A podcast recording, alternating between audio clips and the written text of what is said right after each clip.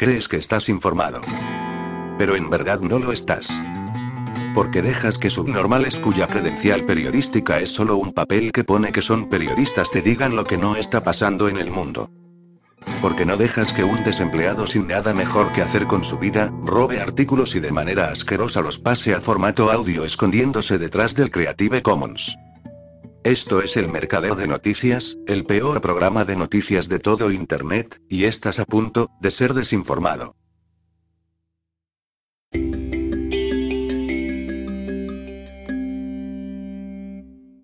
En el mundo moderno, donde casi todo es imagen y apariencia, ocurre como en los regalos de cumpleaños. No importa tanto el contenido como el continente. El regalo puede ser malo, pero la envoltura no puede fallar. En esta sociedad tan importante como la realidad misma es lo que se dice y se escribe sobre ella. La mayor parte de las personas no forjan su opinión en los hechos sino en las noticias, tanto así son verídicas como falsas. Hace unas semanas los medios llenaron sus portadas con acusaciones de violación de hombres, mujeres y niños por parte de los soldados rusos. Un periódico de referencia como The Times tituló, Las mujeres ucranianas violadas por las tropas rusas se niegan a guardar silencio. Lo mismo dijeron los demás. CNN, El País, RTV, Tele5 y no hubo excepciones. La defensora del pueblo ucraniana, Lyudmila Denisova, que aparece en la foto de portada, declaró que 25 adolescentes fueron encerradas en un sótano de Bucha y violadas en grupo. Nueve de ellas están ahora embarazadas. Las ancianas contaron a las cámaras que habían sido violadas por soldados rusos. Los cuerpos de los niños fueron encontrados desnudos, con las manos atadas a la espalda y los genitales mutilados. Estas víctimas eran tanto niñas como niños, y hombres y niños ucranianos fueron agredidos sexualmente en otros incidentes. A un grupo de prisioneras de guerra ucranianas les afeitaron la cabeza en su cautiverio en Rusia, donde también las desnudaron y las obligaron a ponerse en cuclillas, decía la noticia. Las redes sociales comenzaron a reproducir la información, que ya se utilizó en Libia y en Siria. Al cabo del tiempo se descubre su falsedad, pero los desmentidos de segunda mano no le interesan a nadie. Lo mismo ha ocurrido en Ucrania, donde el propio Parlamento tuvo que destituir a Denisova, la defensora de los derechos humanos, porque su denuncia pública de las violaciones no pudo ser confirmada con pruebas y solo ha perjudicado a Ucrania y ha distraído a los medios de comunicación mundiales de las necesidades reales de Ucrania. 238 diputados votaron en contra. Otras quejas contra Denisova incluían la incapacidad para organizar corredores humanitarios e intercambios de prisioneros de guerra, y que había huido a la cálida Europa occidental durante la guerra, en lugar de permanecer en su puesto donde su estatus y poderes podrían ayudar a los prisioneros. Pero esta guerra se caracteriza precisamente por eso. Su teatro de operaciones no está en Mariupol sino en los estudios de televisión de Los Ángeles, Londres o París. Denisova hizo hecho numerosas acusaciones de violencia sexual contra los soldados rusos. Habló de 400 casos de agresiones sexuales en dos semanas y señaló directamente a Putin. Los soldados rusos eran jóvenes de entre 20 y 25 años, por lo que habían crecido bajo el gobierno de Putin, bajo su propaganda. El ministro de Asuntos Exteriores ucraniano, Dmitro Kuleva, repitió las acusaciones en Londres. Los expertos comenzaron a decir que era necesario aumentar los presupuestos de las ONG para que pudieran atender a las víctimas. Algunas de ellas viajaron a Ucrania, pero no encontraron pruebas de que se hubiera producido ninguna violación. Fue una enorme decepción porque este tipo de montajes vende más que nada. Las falsas violaciones acapararon las primeras planas, pero del desmentido ucraniano nadie ha publicado una línea y nadie ha rectificado.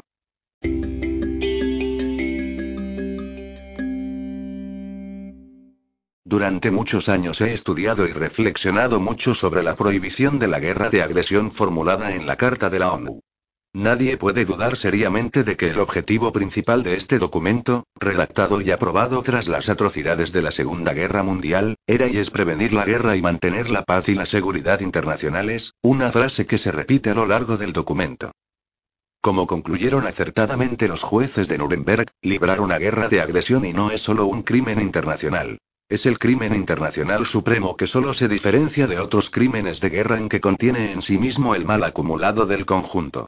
En otras palabras, la guerra es el crimen supremo porque todos los males que tanto aborrecemos, el genocidio, los crímenes contra la humanidad, etc., son los terribles frutos del árbol de la guerra. En vista de ello, he pasado toda mi vida adulta oponiéndome a la guerra y a la intervención extranjera.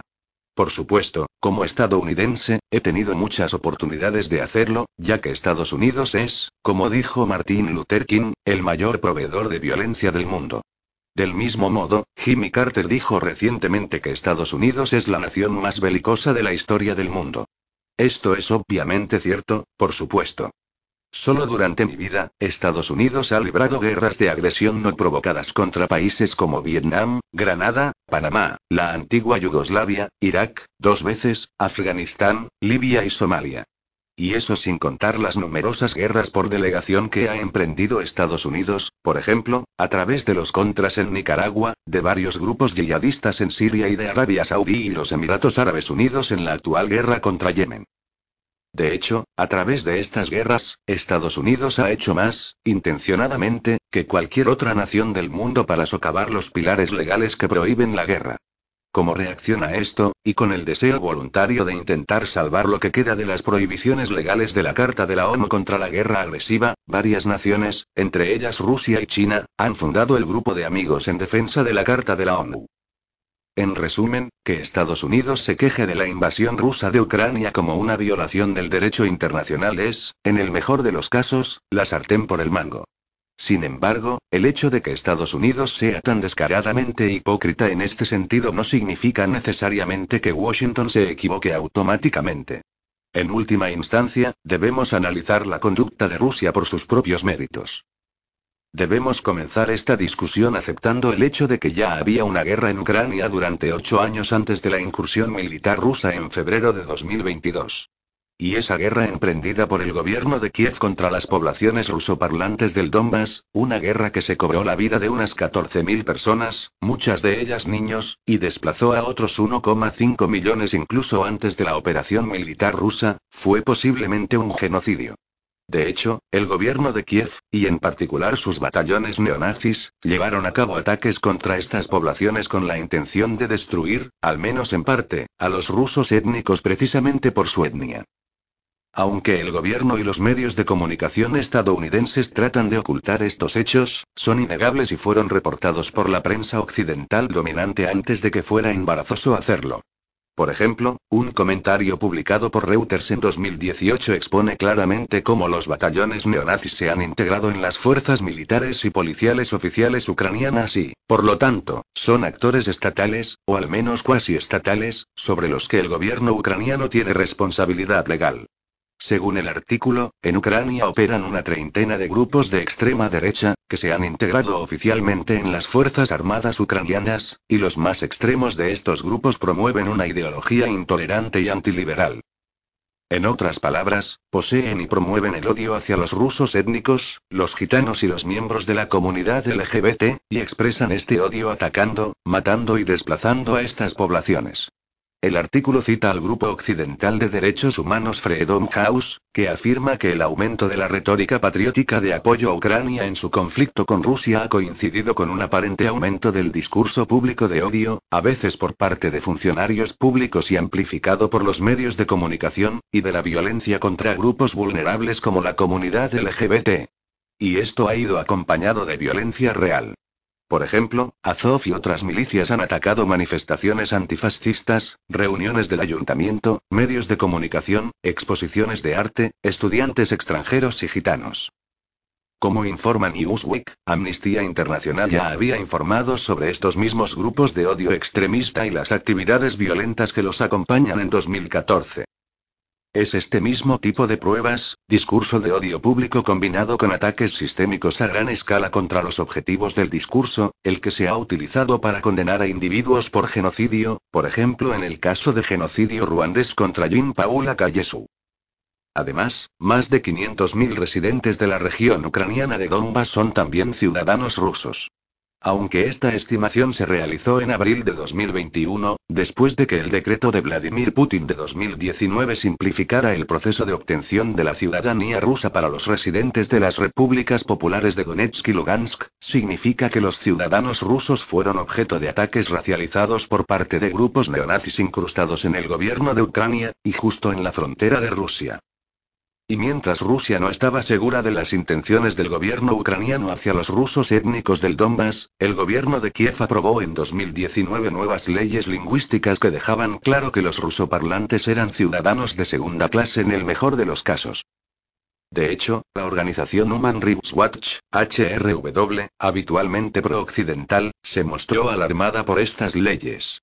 Como explicó HRW en un informe de principios de 2022, que prácticamente no recibió cobertura en los medios de comunicación occidentales, el gobierno de Kiev aprobó una ley que obliga a los medios de comunicación impresos registrados en Ucrania a publicar en ucraniano.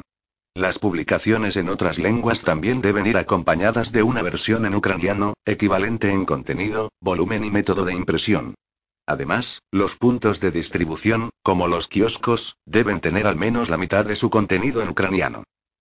Y, según HRW, el artículo 25, relativo a los medios de comunicación impresos, prevé excepciones para ciertas lenguas minoritarias, el inglés y las lenguas oficiales de la Unión Europea, pero no para el ruso, con la justificación de la opresión durante un siglo del ucraniano en favor del ruso. Tal y como explica HRW, preocupa si las garantías para las lenguas minoritarias son suficientes. La Comisión de Venecia, principal órgano consultivo del Consejo de Europa en cuestiones constitucionales, afirmó que varios artículos de la ley, entre ellos el artículo 25, no logran el equilibrio adecuado entre la promoción de la lengua ucraniana y la salvaguarda de los derechos lingüísticos de las minorías. Esta legislación no hace más que subrayar el deseo del gobierno ucraniano de destruir la cultura, sino la propia existencia, de los rusos étnicos en Ucrania. Además, tal y como informó la Organización Mundial de la Paz en 2021, según el decreto 117-2021 del Consejo de Seguridad Nacional y Defensa de Ucrania, este país se compromete a poner sobre la mesa todas las opciones para recuperar el control de la región de Crimea anexionada por Rusia. Firmado el 24 de marzo de 2021, el presidente Zelensky se comprometió a llevar a cabo estrategias que preparen y apliquen medidas para garantizar la desocupación y reintegración de la península. Dado que los habitantes de Crimea, la mayoría de los cuales son de etnia rusa, están bastante contentos con el estado actual de las cosas bajo el gobierno ruso, esto, según un informe del Washington Post de 2020, la amenaza de Zelensky a este respecto no solo era una amenaza contra la propia Rusia, sino también una amenaza de derramamiento de sangre potencialmente masivo contra un pueblo que no quiere volver a Ucrania. Esto proporciona un argumento mucho más convincente para justificar la intervención rusa bajo la doctrina de la responsabilidad de proteger, R2P, defendida por humanistas occidentales como Hillary Clinton, Samantha Power y Susan Rice, y utilizada para justificar las intervenciones de la OTAN en países como la antigua Yugoslavia y Libia. Además, ninguno de los estados implicados en estas intervenciones pudo alegar defensa propia.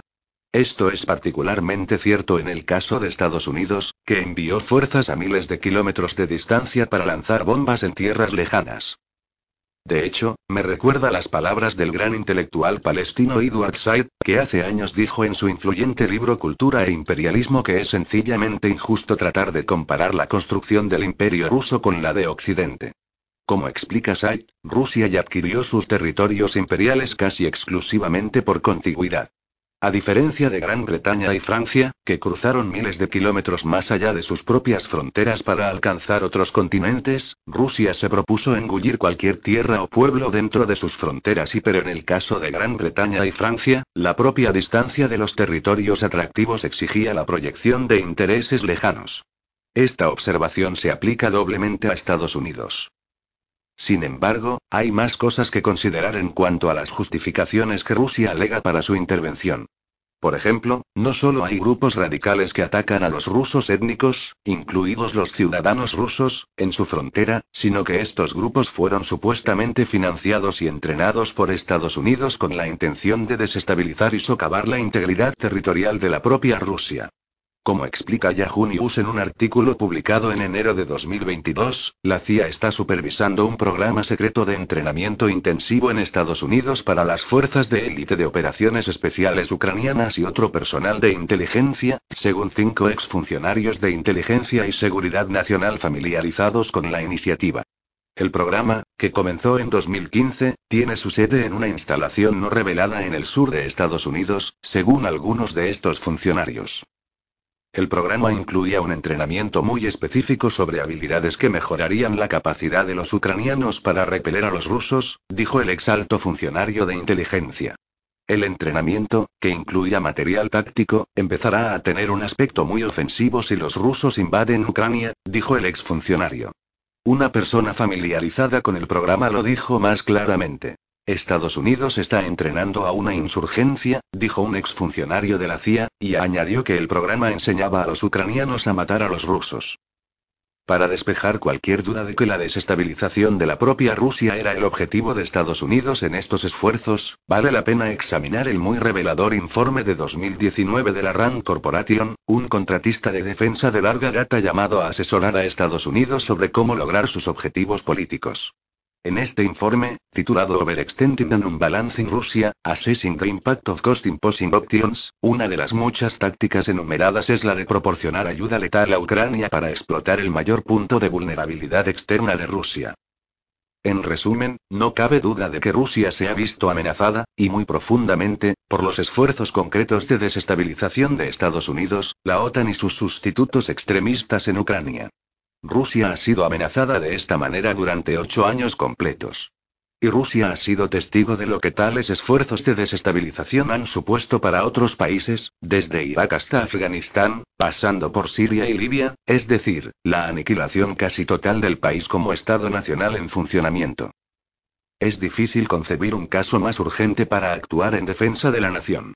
Aunque la Carta de la ONU prohíbe los actos de guerra unilaterales, también establece, en su artículo 51, que ninguna disposición de esta Carta menoscabará el derecho inmanente de legítima defensa individual o colectiva. Y este derecho de legítima defensa se ha interpretado para permitir a los países responder no solo a los ataques armados reales, sino también a la amenaza de un ataque inminente. A la luz de lo anterior, creo que este derecho se desencadenó en este caso, y que Rusia tenía derecho a actuar en su propia defensa al intervenir en Ucrania, que se había convertido en una representación de Estados Unidos y la OTAN para atacar, no solo a las etnias rusas de Ucrania, sino a la propia Rusia. Una conclusión contraria simplemente ignoraría las terribles realidades a las que se enfrenta Rusia. Daniel Kovalik, autor de este artículo, es profesor de Derecho Internacional en la Universidad de Pittsburgh. thank you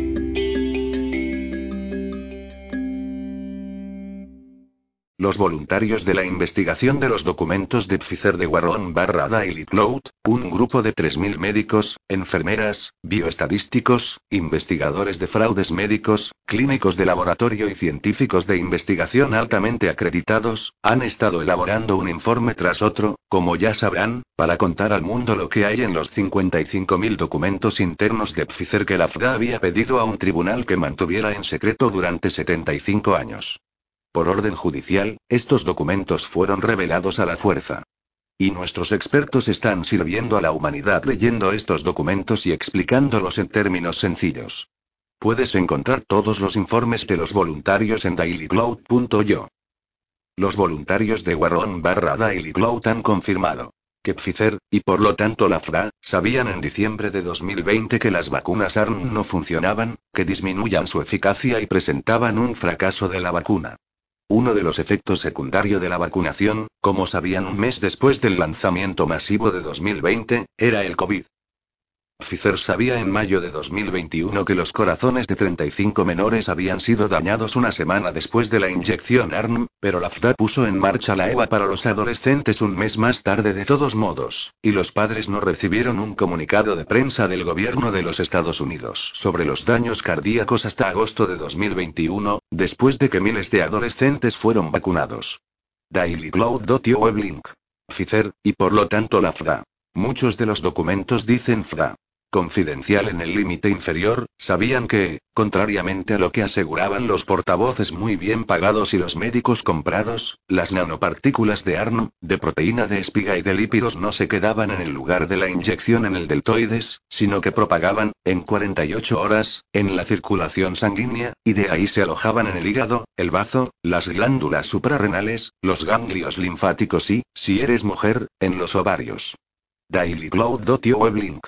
Pfizer, y, por tanto, la FRA, sabía que la vacuna moderna tenía 100 mcg de ARN, nanopartículas lipídicas y proteína de espiga, que era más de tres veces los 30 mcg de la dosis de Pfizer para adultos. Los documentos internos de la compañía muestran una mayor tasa de eventos adversos con la dosis de 100 mcg, por lo que dejaron de experimentar con esa cantidad internamente debido a su reactogenicidad, palabras de Pfizer, pero nadie se lo dijo a todos los millones de estadounidenses que recibieron la primera y segunda dosis de 100 mcg de Moderna, y los refuerzos.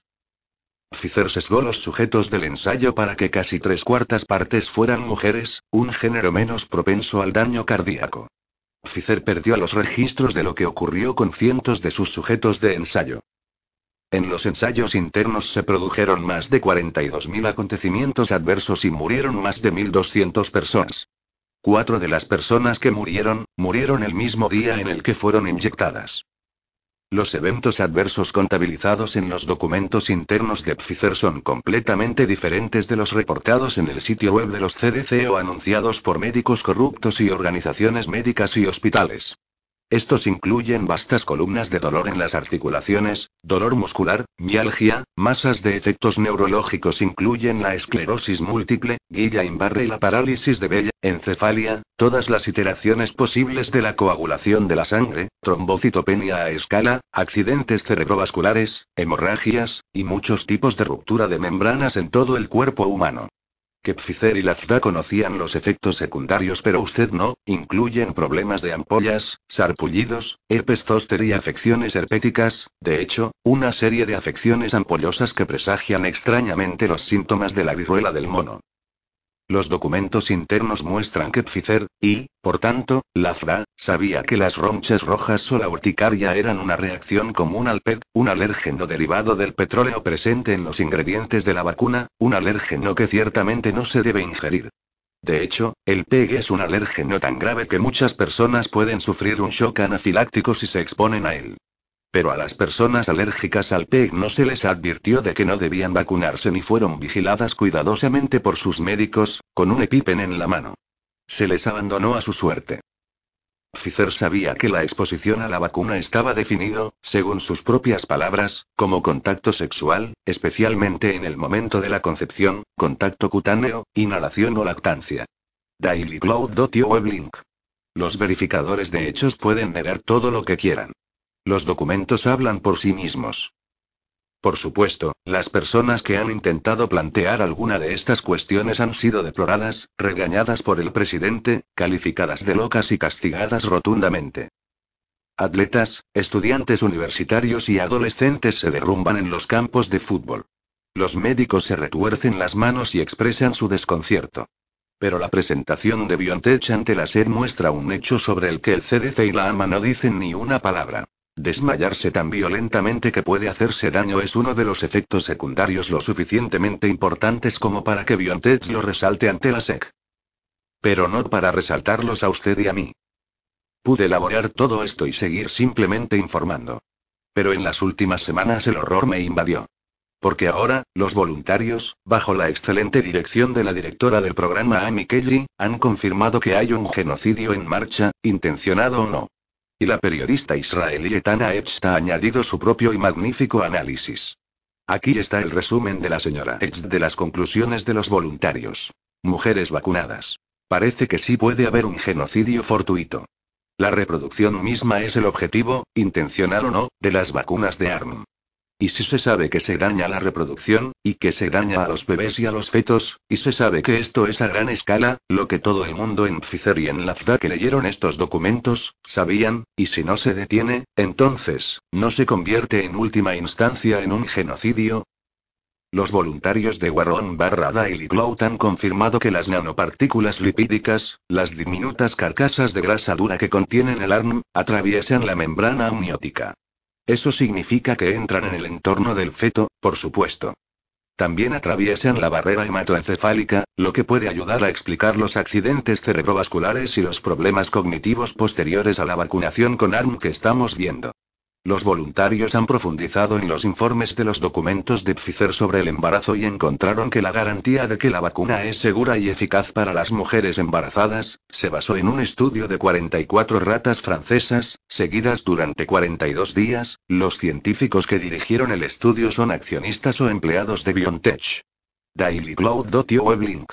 Los voluntarios descubrieron que, aunque las mujeres embarazadas fueron excluidas de los estudios internos y, por tanto, de la EUA, sobre cuya base se aseguró que la vacuna era segura y eficaz, no obstante, unas 270 mujeres se quedaron embarazadas durante el estudio.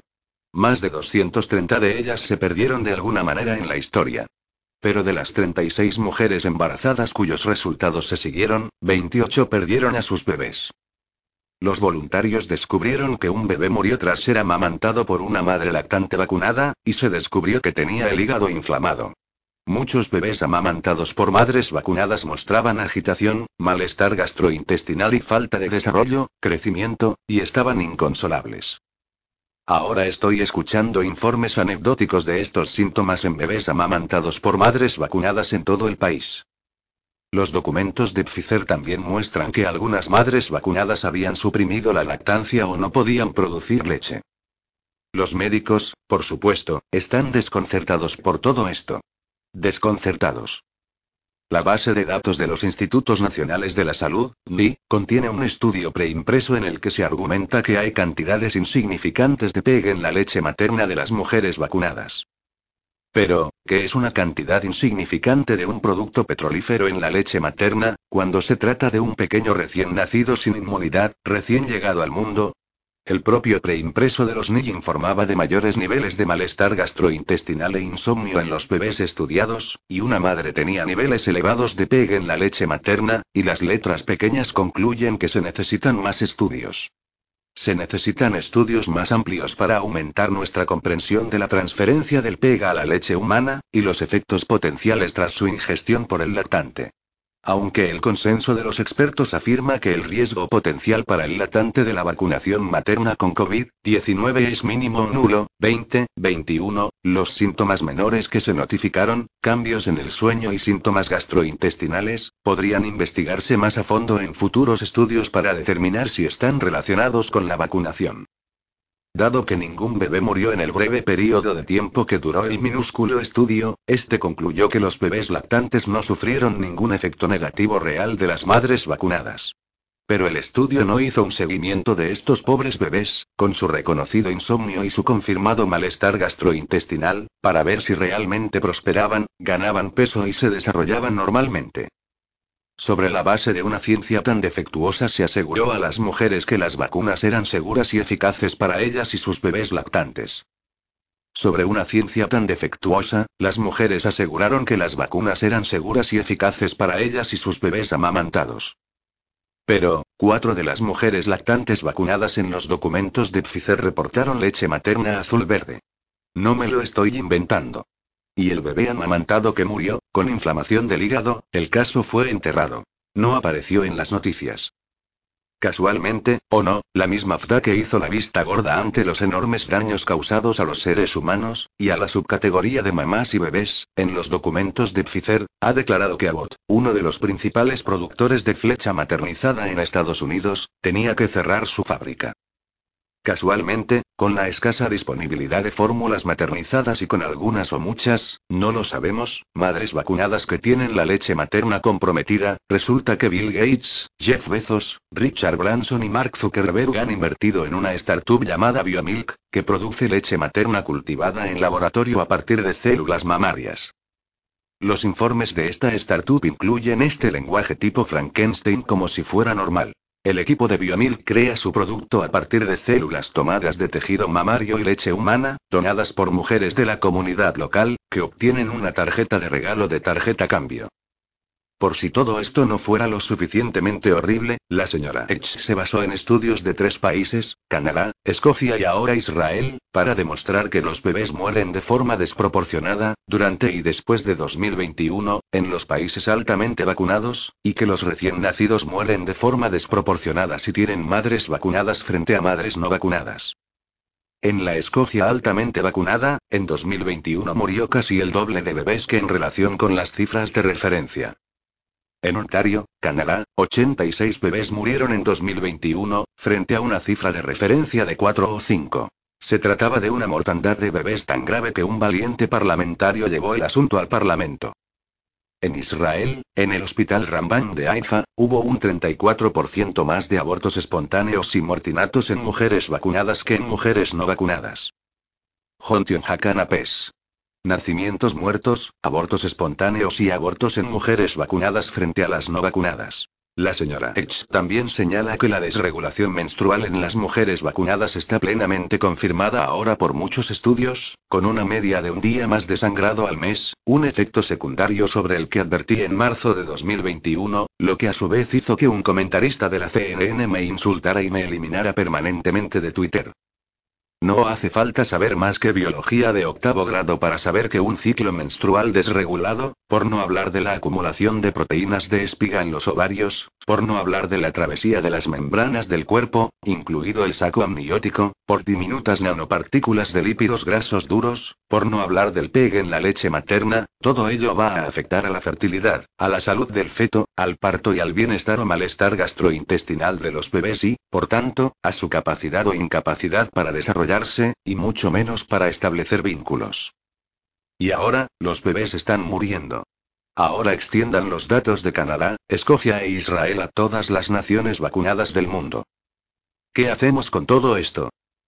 Sabiendo como lo sé ahora, que Pfizer y la FDA sabían que los bebés estaban muriendo y que la leche de las madres se decoloraba con solo mirar sus propios registros internos. Sabiendo como lo sé que no alertaron a nadie y mucho menos detuvieron lo que estaban haciendo, y que hasta el día de hoy Pfizer, la FDA y otras entidades demoníacas de salud pública están presionando para vacunar a más y más mujeres embarazadas. Ahora que están a punto de obligar a esto a las mujeres en África y otras naciones de bajos ingresos que no están buscando las vacunas ARN, según el CEO de Pfizer burla esta semana pasada en el web, y sabiendo que Pfizer está presionando y puede incluso recibir una EWA para los bebés a 5 años de edad, debo concluir que estamos mirando en un inclinamos sobre un abismo de maldad no visto desde 1945.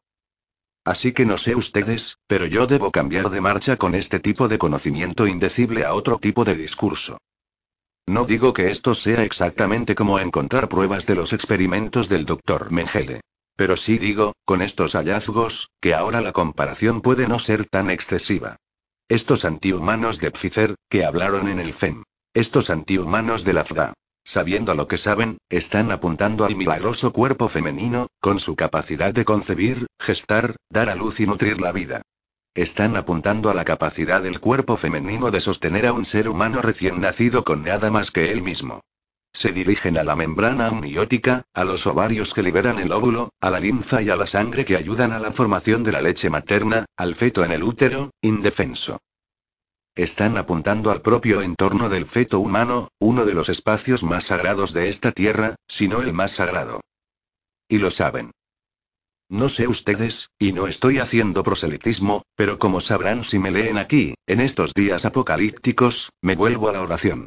He empezado a decir en público, una vez que he tenido que afrontar el hecho de la muerte de los bebés, que este es un tiempo bíblico. Y me refiero a bíblico del Antiguo Testamento.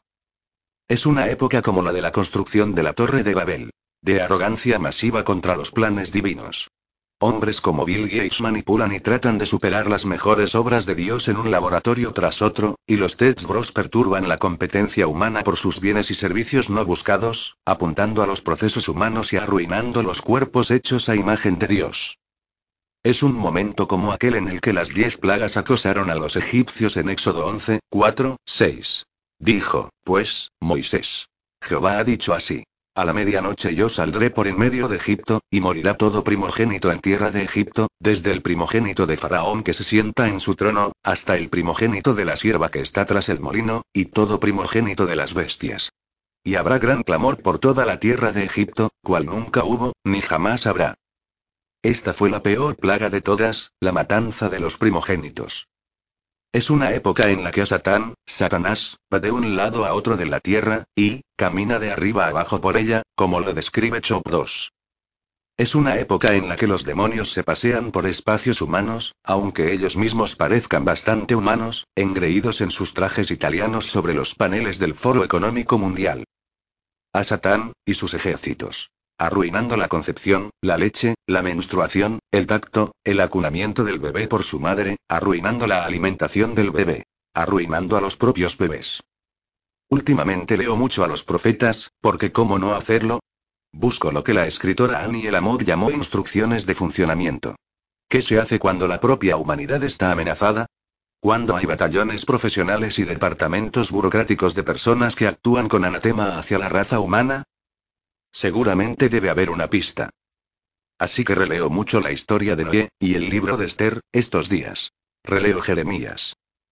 Ya hemos conocido esto antes. A menudo es embarazoso cuando se trata de esto. La historia es siempre la misma, al menos en la Biblia hebrea, en el Nuevo Testamento, por supuesto, la historia es siempre la misma, al menos en la Biblia hebrea, en el Nuevo Testamento, por supuesto, Dios interviene al final e invierte la trama. Al menos en la Biblia hebrea, Dios siempre está tratando de llamar nuestra atención, siempre, al parecer, simplemente pidiéndonos que caminemos a su lado. Simplemente pidiéndonos que guardemos sus mandamientos no demasiado desafiantes. No, de hecho, pidiendo mucho. Jeremías 1, 13. 11 La palabra de Jehová vino a mí, diciendo. ¿Qué ves tú, Jeremías? Y dije. Veo una vara de almendro. 12 Y me dijo Jehová. Bien has visto. Porque yo apresuro mi palabra para ponerla por obra. 13 Vino a mí la palabra de Jehová por segunda vez, diciendo. ¿Qué ves tú? Y dije. Veo una olla que hierve. Y su faz está hacia el norte. 14 Me dijo Jehová. Del norte se soltará el mal sobre todos los moradores de esta tierra 15 Porque he aquí que yo convoco a todas las familias de los reinos del norte, dice Jehová. Y vendrán, y pondrá cada uno su campamento a la entrada de las puertas de Jerusalén, y junto a todos sus muros en derredor, y contra todas las ciudades de Judá.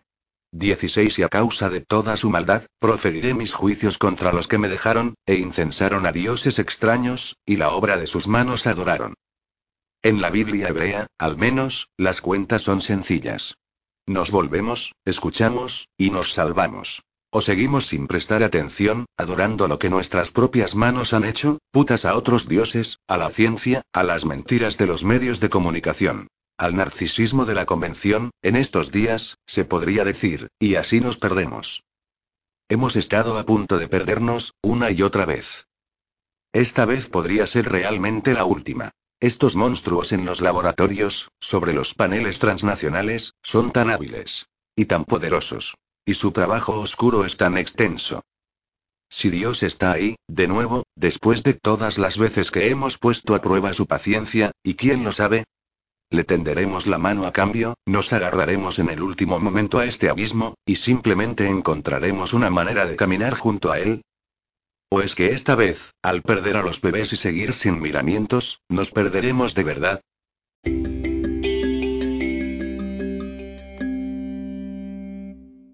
La revista médica The Lancet ha publicado un nuevo estudio que desacredita un estudio de los CDC muy citado que se utilizó para respaldar los mandatos de mascarillas en las escuelas. Específicamente, el estudio no solo replica el estudio de los CDC, que encontró una asociación negativa entre las máscaras y los casos pediátricos de COVID-19, sino que también amplía el estudio para incluir más distritos durante un periodo de tiempo más largo. Al final, el nuevo estudio tenía casi seis veces más datos que el estudio original. Replicar el estudio de los CDC muestra resultados similares. Sin embargo, la incorporación de una muestra más grande y un periodo más largo no mostró una relación significativa entre los mandatos de máscara y las tasas de casos, encuentra el estudio. Estos resultados persistieron cuando se usaron métodos de regresión para controlar las diferencias entre distritos. Interpretación. Es probable que los distritos escolares que optan por exigir el uso de mascarillas sean sistemáticamente diferentes de los que no lo hacen en múltiples formas, a menudo desapercibidas. No pudimos establecer una relación entre el enmascaramiento escolar y los casos pediátricos utilizando los mismos métodos pero con una población más grande y más diversa a nivel nacional durante un intervalo más largo. Nuestro estudio demuestra que los estudios observacionales de intervenciones con tamaños de efecto pequeños a moderados son propensos al sesgo causado por la selección y las variables omitidas. Chandra y Oed, Lancet, ningún beneficio del enmascaramiento público escolar en el análisis ecológico. No hay diferencia en los casos pediátricos que son característicamente leves y fáciles de manejar incluso en casos de alto riesgo o aquellos con síntomas severos raros.